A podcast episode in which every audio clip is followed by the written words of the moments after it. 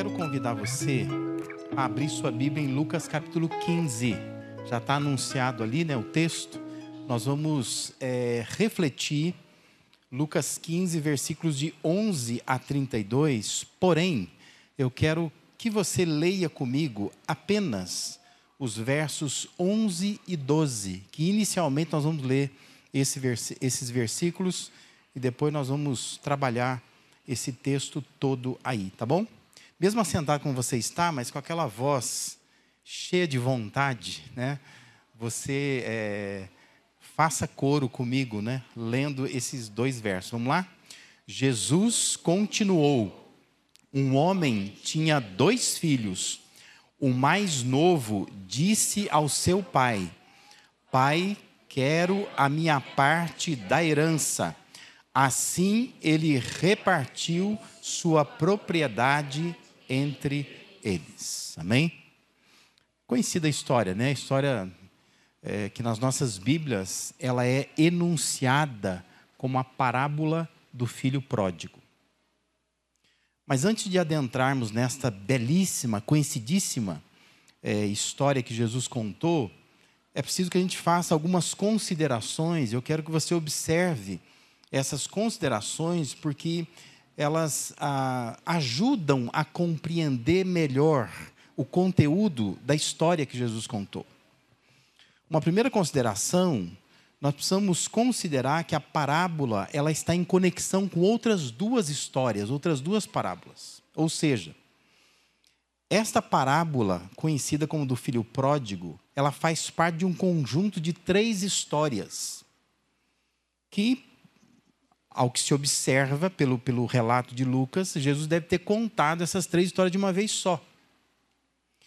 Uma é da ovelha perdida, a outra é da moeda, né, ou da dracma perdida, dependendo da versão que você tem aí. É, e essa, que é uma história de um filho perdido. Né? Então, são, são três histórias que elas é, é, lidam com o mesmo assunto, e elas estão conectadas. E é importante sempre pensar na, na, na história do filho pródigo em conexão com essas duas outras histórias. Observe de onde partiu essa história, né? Capítulo 15 de Lucas, verso 1, diz assim: Todos os publicanos e pecadores estavam se reunindo para ouvi-lo, para ouvir Jesus. Aí diz assim: Mas os fariseus e os mestres da lei o criticavam este homem recebe pecadores e come com eles. Aí diz assim: Então Jesus lhes contou esta parábola. Qual de vocês que possuindo cem ovelhas e por aí vai? Aí você vai lá no versículo 8 diz assim: Ou qual é a mulher que possuindo dez dracmas? É uma segunda história. E no versículo 11, então, Jesus continuou, ou seja, continuou contando esse tipo de história aí fala que era um homem que tinha dois filhos. Então, essas três histórias, elas enfatizam a busca pelo que se perdeu. A primeira história da ovelha retrata o mundo dos negócios daquele tempo, né? Quem é a pessoa? Quem é o homem? Né? Algumas versões vão traduzir como homem, que quando tem 100 ovelhas e perde uma, não vai atrás daquela uma. Ninguém quer perder nos negócios, né? Ninguém quer ter prejuízo.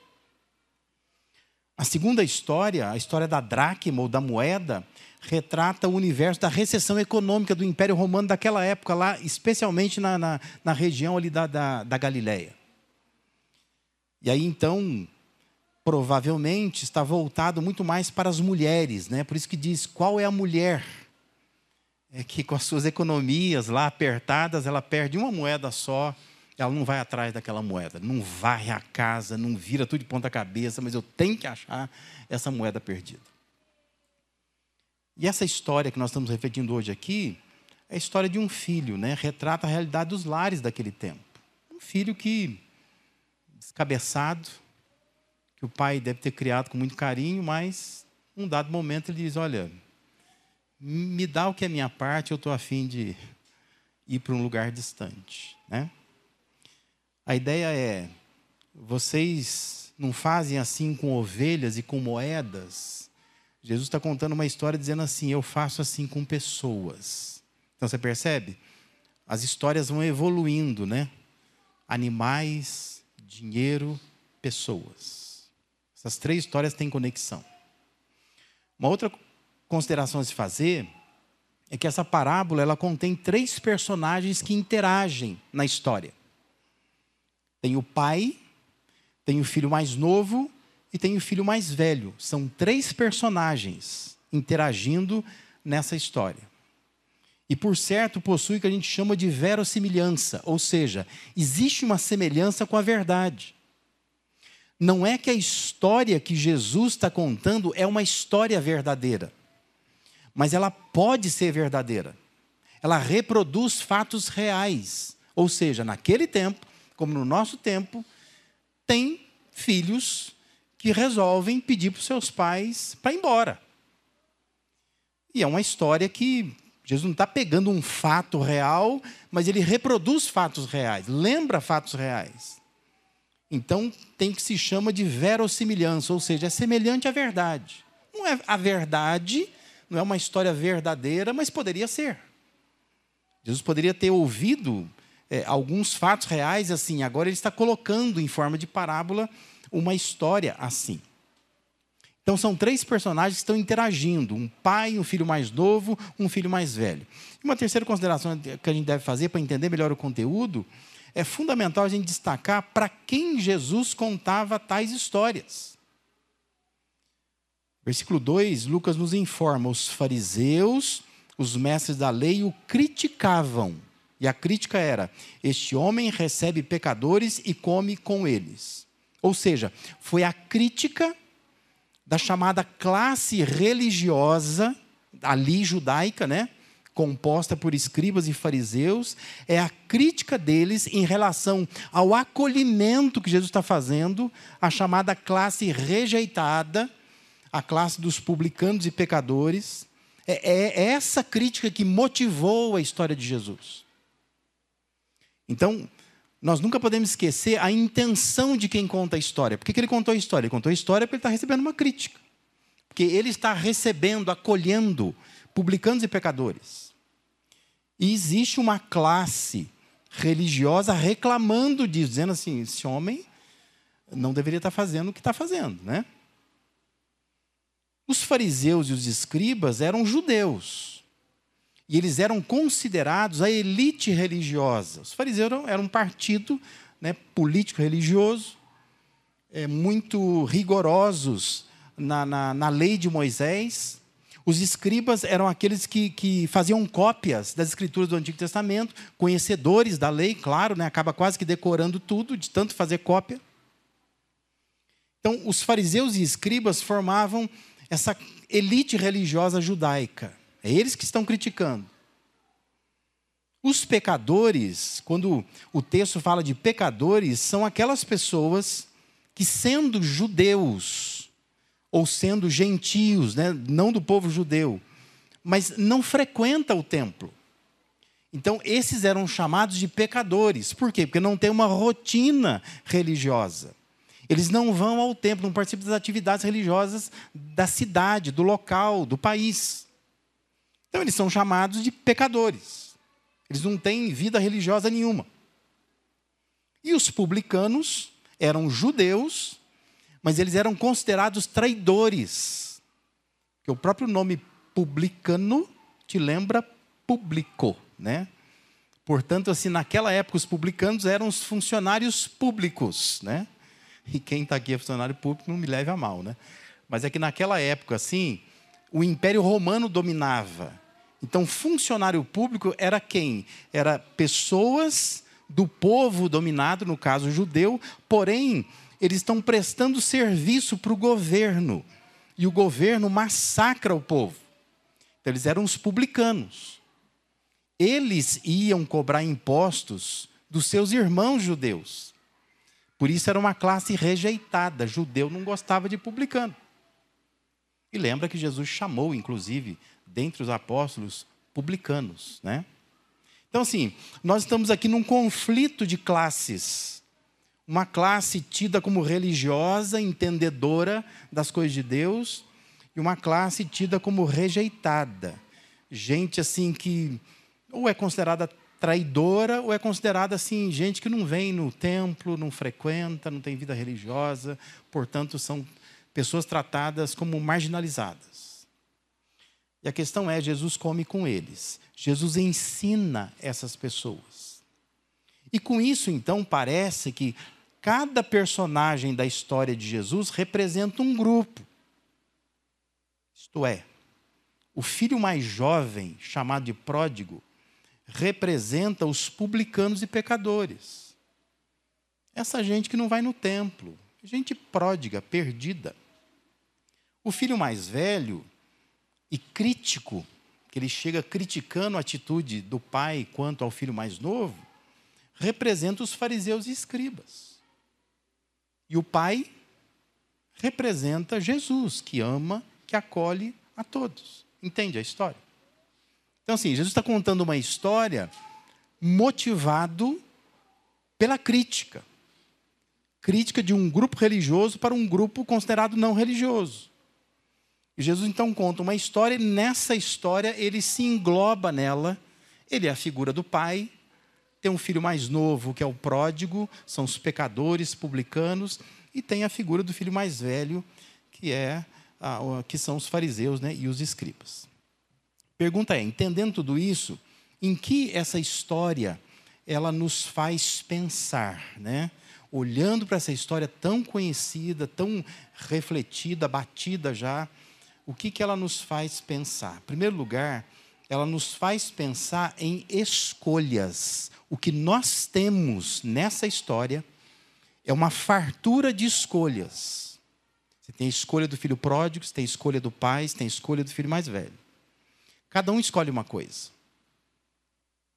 Mas eu queria hoje aqui pensar na escolha do filho mais jovem. O filho mais jovem nos faz pensar nessa tendência humana de sempre escolher o modo mais fácil de viver. É a inclinação humana pela liberdade. É o filho que quer viver longe do pai. Ele tem pai, mas ele não quer viver debaixo da autoridade do pai. E ele resolve ir embora. Então o filho mais moço, ele pede ao pai a parte de sua herança e o pai dá. O pai dá, curiosamente dá, né? Porque a impressão que a gente tem a, começar a ler a história é pensar assim, não, e o pai vai dizer assim, não, não é hora ainda, fica aqui. Aguenta firme, mas o pai dá, o pai libera. Né? O que parece que se na história o pai é Jesus ou o pai é Deus, se você disser para Deus, Deus, olha, me dá a parte que me cabe, que eu estou afim de me enfiar na vida aí fora, Deus vai deixar. Deus não é obrigado a impedir você de fazer besteira por aí. Se você quiser viver longe do pai, o pai diz: você quer ser um pródigo? Você vai ser um pródigo, né? E Deus vai esperar você voltar como o filho pródigo voltou. Mas a história nos leva a pensar nisso. Um filho que escolheu viver a maneira dele. E o que, que ele fez com o que ele recebeu do pai? Veja lá, versículo 13 diz assim: Não muito tempo depois, o filho mais novo reuniu tudo o que tinha e foi para uma região distante. E lá desperdiçou os seus bens vivendo irresponsavelmente. Curioso, né? Quer dizer, ele, ele não quer é, dizer assim: olha, pai, eu não quero morar na sua casa, mas eu vou morar, sei lá, a dois quarteirões daqui. Não. Ele vai para uma terra distante, porque ele não quer interferência. Ele não quer saber do que, que o pai pensa. Ele não quer julgamentos. Ele não quer reprova. E aí diz que ele vai, uma região distante, e lá ele desperdiça seus bens vivendo de uma forma dissoluta, irresponsável. E a história prossegue ressaltando as consequências da escolha que o filho fez. Versos 14 a 16 dizem assim: depois de ter gasto tudo, que normalmente é isso, né? Quando a pessoa pega um negócio e fala assim, eu quero viver do meu jeito, você vai gastar tudo. Quando ele gasta tudo, diz que houve uma grande fome em toda aquela região, e ele começou a passar necessidade. Por isso, foi empregar-se com um dos cidadãos daquela região, que o mandou para o seu campo a fim de cuidar de porcos.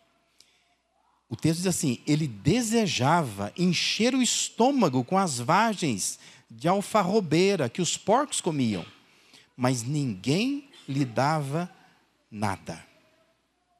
A escolha do filho mais jovem o leva a viver entre porcos. Agora lembra, Jesus está contando uma história para judeus.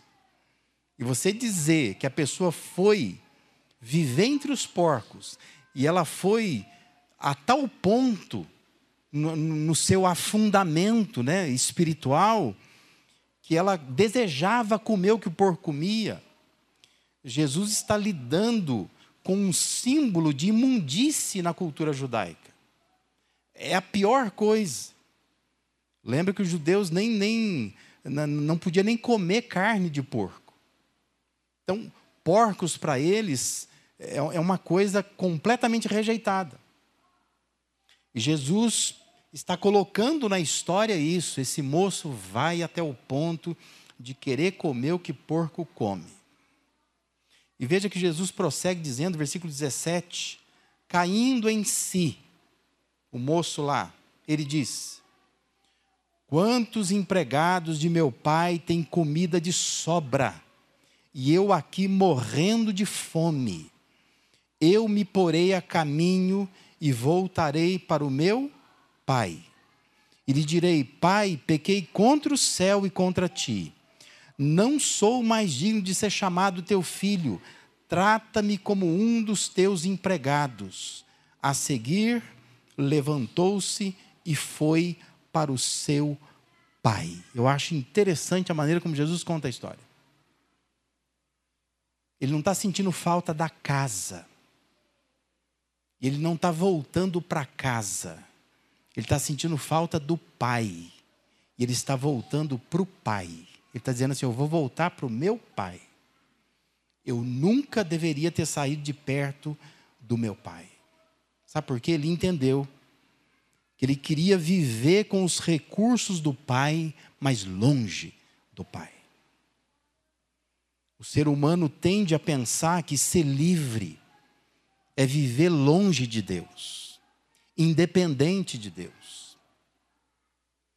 até que ele percebe que ele entra num tipo de vida que quando ele parte, ele não imagina que ele vai chegar lá. É óbvio que a história que Jesus está contando, o filho que pede para o pai dinheiro, recursos, herança, quando ele parte da casa, ele não está partindo pensando assim, eu vou quebrar minha cara. Não, ele não está pensando isso. Está pensando assim: eu vou ser feliz. Eu vou mostrar para o meu pai como que eu consigo ser feliz longe dele. Mas o que acontece? Ele sai, vamos dizer assim, milionário. Volta mendigo. Volta sem nada. Porque longe do pai, os recursos do pai não valem nada. Aprenda isso. Isso é na vida real. Geralmente, pais milionários que deixam heranças milionárias para filhos, os filhos gastam tudo isso. Brigam entre si, matam uns aos outros e no final estão devendo muito. Porque eles descobrem que toda fortuna que era do pai, sem a presença do pai, não é a mesma coisa, né? É o pai que administrava, é o pai que gerenciava, era o pai que era o chato, era o pai que, que controlava, né? E às vezes o filho não tem capacidade de fazer isso. É preciso parar e pensar aonde as nossas escolhas estão nos levando.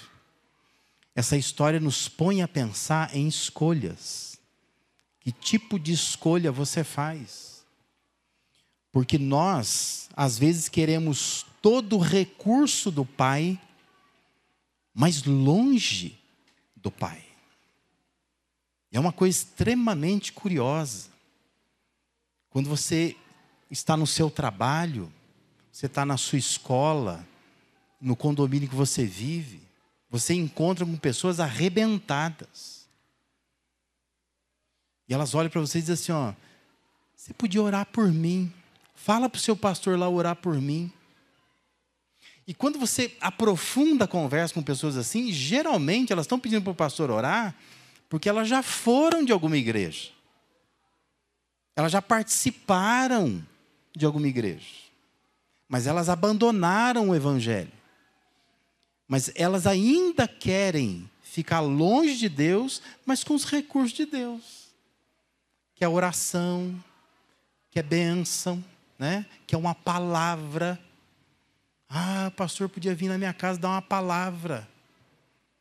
Por que você não vai na igreja? Por que você não está junto do Pai? Porque essas são as nossas escolhas. Nós somos pródigos, perdidos. A inclinação humana é a gente querer viver com todos os recursos de Deus, mas longe de Deus. Querer viver do nosso jeito e não do jeito que Deus quer. Essa história nos faz pensar em escolhas.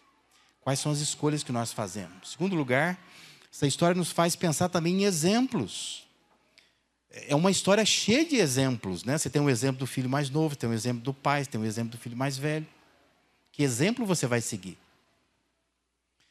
Mas eu queria que chamar a sua atenção para o exemplo do pai. Quando nós observamos a forma como o pai age nos faz pensar que Deus é exemplo de amor incondicional. Deus ama o ser humano de forma incondicional. Veja lá, versículo 20, a segunda parte. Diz assim: Estando ainda longe, seu pai o viu e, cheio de compaixão, correu para o seu filho e o abraçou e beijou. O filho lhe disse: Pai, pequei contra o céu, contra ti, não sou mais digno de ser chamado teu filho. Mas o pai disse aos seus servos: Depressa, tragam a melhor roupa, vistam nele, coloquem um anel em seu dedo e calçados em seus pés, tragam um novilho gordo e matem-no. Vamos fazer uma festa, vamos comemorar Pois este meu filho estava morto e voltou à vida, estava perdido, foi achado, e começaram a festejar. Né? Se você comparar a parte do texto em que o filho diz que ele vai voltar para o pai, vai falar para o pai, e a parte em que ele fala para o pai, você percebe que o pai interrompeu o que o filho ensaiou para falar. Né? Faltou uma parte que o filho ainda ia dizer assim: Olha, me trata como qualquer um dos seus servos. Né? O pai não deixou ele nem falar isso, não. Já chamou os servos depressa, falou: oh, Vamos botar roupa nele, dá um banho nesse menino, né? vamos botar calçado novo nele, põe um anel no dedo, pega aquele novilho lá que está guardado para o Natal, é, vamos festejar. Vamos começar a festejar. Porque o meu filho estava perdido e ele foi achado. Presta atenção numa coisa. O amor de Deus, ele é isento de condições. É isso que significa amor incondicional. Não tem condição. E é difícil para nós entendermos isso. Quanto mais nós praticarmos isso. Porque o nosso amor é extremamente condicionado nós dependemos de algumas ações do outro para que a gente possa amar. Até com Deus nós fazemos isso, né? Se você está aborrecido com Deus, você diz assim: olha, vou parar, vou parar, vou parar, porque eu estou chateado, porque Deus não está fazendo o que eu gostaria que Ele fizesse. Mas entenda, o amor de Deus por você é incondicional. A história que Jesus conta é uma história de compaixão. É o filho que pega os recursos do pai e enfia isso em bobagem, besteira. Ele gasta com prostitutas, ele vive de uma forma irresponsável. E quando o filho volta para casa, ele não encontra o pai com uma vara na mão, uma cinta, né? Cabo de vassoura. Mas ele encontra o pai de braços abertos. E a história diz que o pai corre para o seu filho, abraça e beija. Jesus está contando a história assim, porque ele está dizendo assim: é assim que eu faço, é assim que Deus faz. É um amor incondicional, é, é, é isento de condições. Poxa, mas a pessoa arrebentou toda a vida dela, ela viveu de uma forma irresponsável. Mas se ela voltar para o Pai, o Pai acolhe. E é isso que Jesus queria ensinar para aqueles escribas e fariseus. Esses publicanos e pecadores estão se voltando para mim, eu vou acolher. Ah, mas eles são traidores, eles estão cobrando impostos nossos. Eles, eles nem vão no templo. Pessoal que vive do jeito que quer. Mas Jesus está dizendo, eles estão voltando para mim. E se eles se voltarem para mim, eu vou abraçar e vou beijar. E vou fazer festa. Porque é assim que Deus faz quando pecadores se voltam para Ele. A bela poesia do Estênio Márcios, ele canta essa história do filho pródigo dizendo assim: Fim de tarde no portão, uma cabeça branca ao relento, né? falando do, do pai já velhinho. Aí diz assim: teimosia de paixão faz das cinzas renascer alento. Na estrada, o seu olhar, procurando um vulto conhecido, espera um dia abraçar quem diziam já está perdido. O seu amor é tão forte, mais que o inferno e a morte. São torrentes que arrebentam o chão mais fácil secar os mares, apagar a estrela Antares, que arrancar o amor do seu coração. Fim de tarde se debruça no portão. É bonita, lindíssima a música, né? Retratando a história do filho pródigo. Ele diz assim ainda na música: Mas um dia aconteceu e o moço retornou mendigo. O pai depressa correu e abraçou o filho tão querido.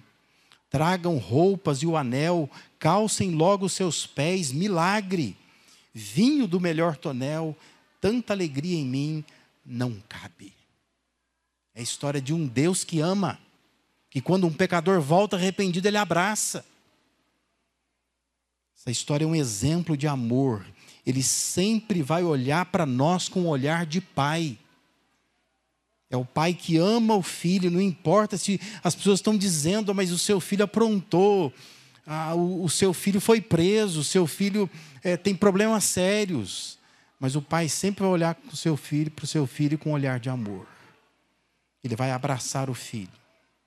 Porque ele vê no filho um valor que nem o filho vê. E os pecadores sempre serão assim. É um tipo de amor tão estranho a razão humana.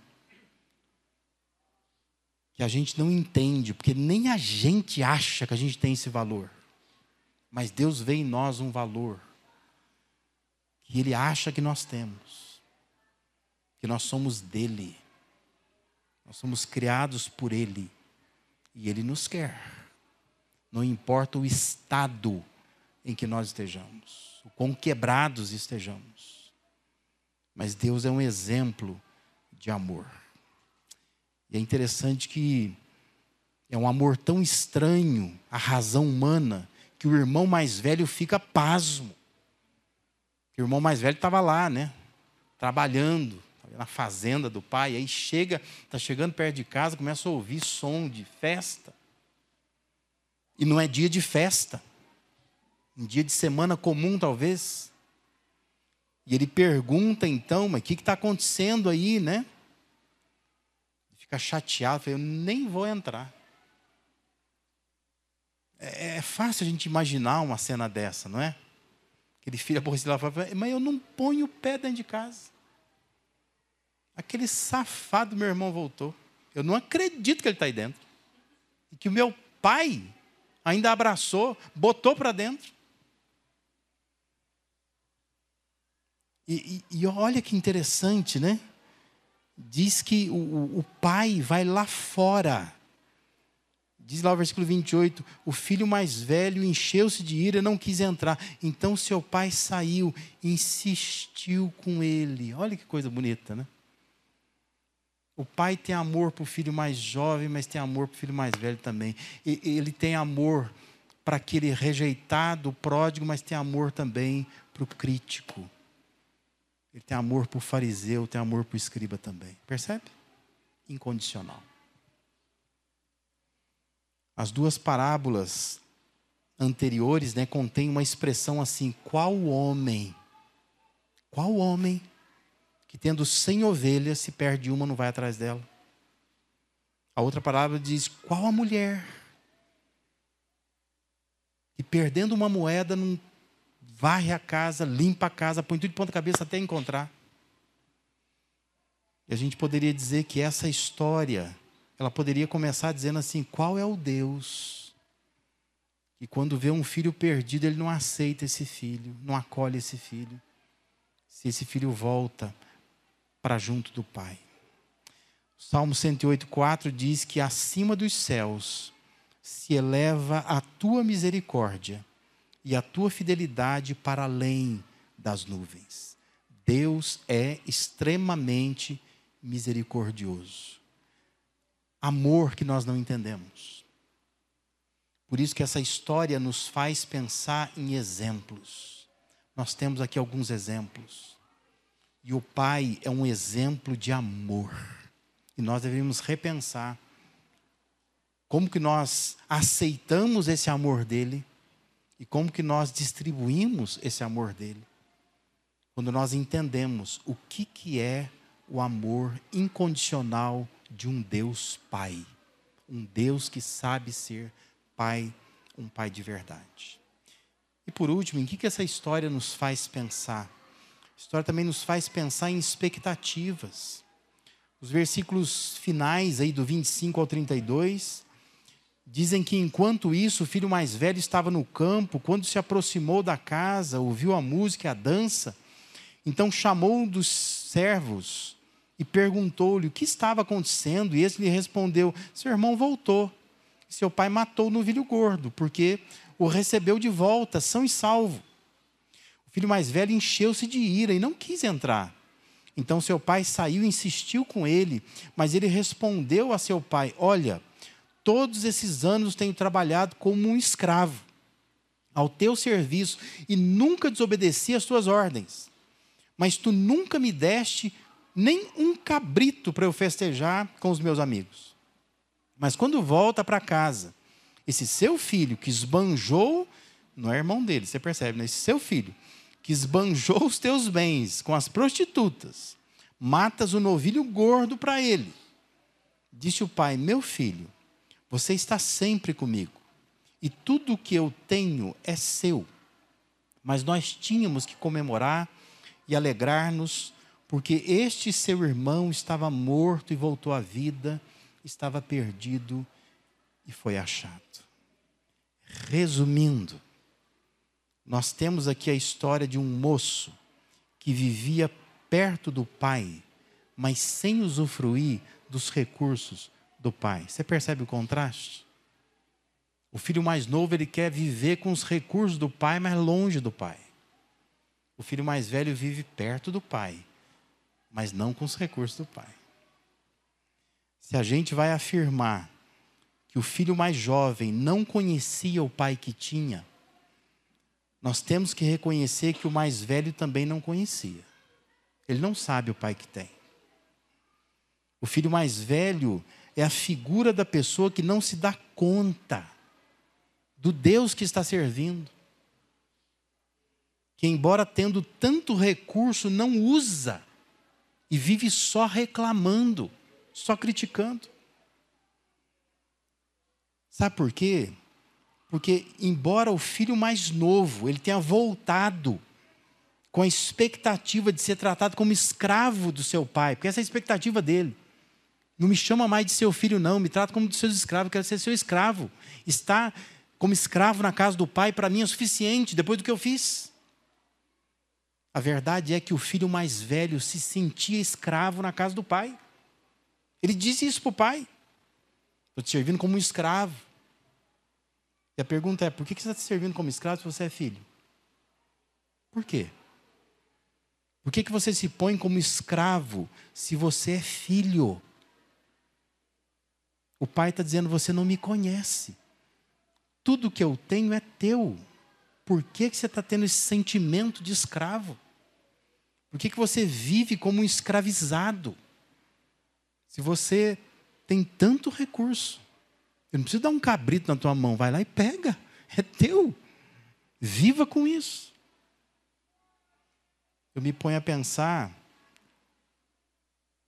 que, que Jesus queria nos ensinar com isso, né? Talvez nos faça pensar que nós somos filhos de Deus, que nós nutrimos algumas expectativas quanto a Deus, que tornam infelicidade para nós. Aquele moço vivia infeliz na casa do pai. E talvez nós somos como os fariseus, como os escribas. Servimos a Deus, conhecemos a palavra de Deus, temos acesso às coisas de Deus, mas somos infelizes. Vivemos murmurando, reclamando. A fala do filho mais velho transborda amargura. Ele julga o pai por não achar correto a forma como ama o seu irmão, ele julga o seu irmão, ele é rígido na forma de pensar, mas com isso ele não usufrui da graça do seu pai, porque ele não conhece o pai que tem. Essa história mexe com as nossas expectativas. O que, que nós estamos esperando de Deus? Estamos cercados pelo amor, pela proteção de Deus. Mas às vezes a gente não acaba usufruindo disso de forma adequada, a gente só reclama. Quantas pessoas que nós pensamos que melhor fosse se elas não estivessem no reino, na igreja, na salvação. Que a nossa expectativa é outra. Nós achamos que Deus é injusto, que Deus não está salvando as pessoas certas. Quantas vezes nós esboçamos um desagrado com aquilo que alguém diz que Deus está fazendo na vida dela? Que a gente acha assim, por que Deus está fazendo na vida dela? Porque Ele não está fazendo na minha vida. E nós passamos a ser esses filhos mais velhos que sempre reclama, só reclama, reclama o tempo todo. Com esse final surpreendente, o texto ele revela que para nós humanos Deus ele é incompreensível. Dificilmente só com um olhar humano nós vamos entender Deus e aceitar o que Deus faz. Porque o nosso senso de justiça tem aferições bem diferentes da forma como Deus age. E por isso que vai ser difícil para nós, sem a ajuda de Deus, a gente aceitar o que Deus é capaz de fazer. Como que Deus pode salvar pessoas? Pessoas que às vezes são criminosas, cometeram crimes graves. Como que Ele pode ainda perdoar a gente assim? Às vezes é fácil você pensar assim: não, eu creio sim que Deus ele pode salvar um criminoso que matou alguém, mas Deus perdoou e acolheu. Mas se for o criminoso que matou o seu filho, você acharia que Deus é justo de botar no mesmo céu você e quem matou o seu filho? Você acha que isso seria algo bacana? Ou você teria a mesma atitude desse filho mais velho? Você ia dizer assim: não, peraí. Esse pai é bobo demais. Está sendo ludibriado pelas conversas desse meu irmão que só faz besteira na vida. Diante de tudo isso, o que, que nós devemos fazer na prática? Nós precisamos atentar às nossas escolhas. fugindo dessa inclinação humana de viver como pródigos, que essa é a nossa tendência. Nós queremos recursos do Pai, mas dizendo, ó, se Deus deixar, eu quero viver longe. Eu quero estar com o que o Pai me dá, mas não perto de onde o Pai quer que eu esteja. Eu quero recursos, não quero compromisso. Nós precisamos imitar o exemplo de amor de Deus, agradecendo sempre por esse amor incondicional, esse amor de Pai. E precisamos aprender a amar como Ele ama, de forma incondicional. Nós precisamos corrigir a nossa expectativa. Nós precisamos abandonar essa inflexibilidade, especialmente com o erro dos outros. E precisamos aprender a acolher quem Deus acolhe e aceitar o senso de justiça que Deus tem.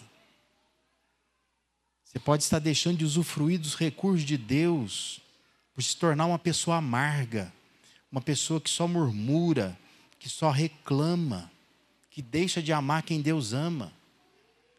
Deus tem padrões de decisão que são diferentes dos nossos padrões. E é preciso estar na casa de Deus, mas usufruindo dos recursos de Deus. Porque senão você vai ser alguém que está tão próximo, mas está tão distante. Só vai reclamar, mas não vai de fato usufruir da casa, da presença, dos recursos, da alegria, da festa que há na casa do Pai. Amém?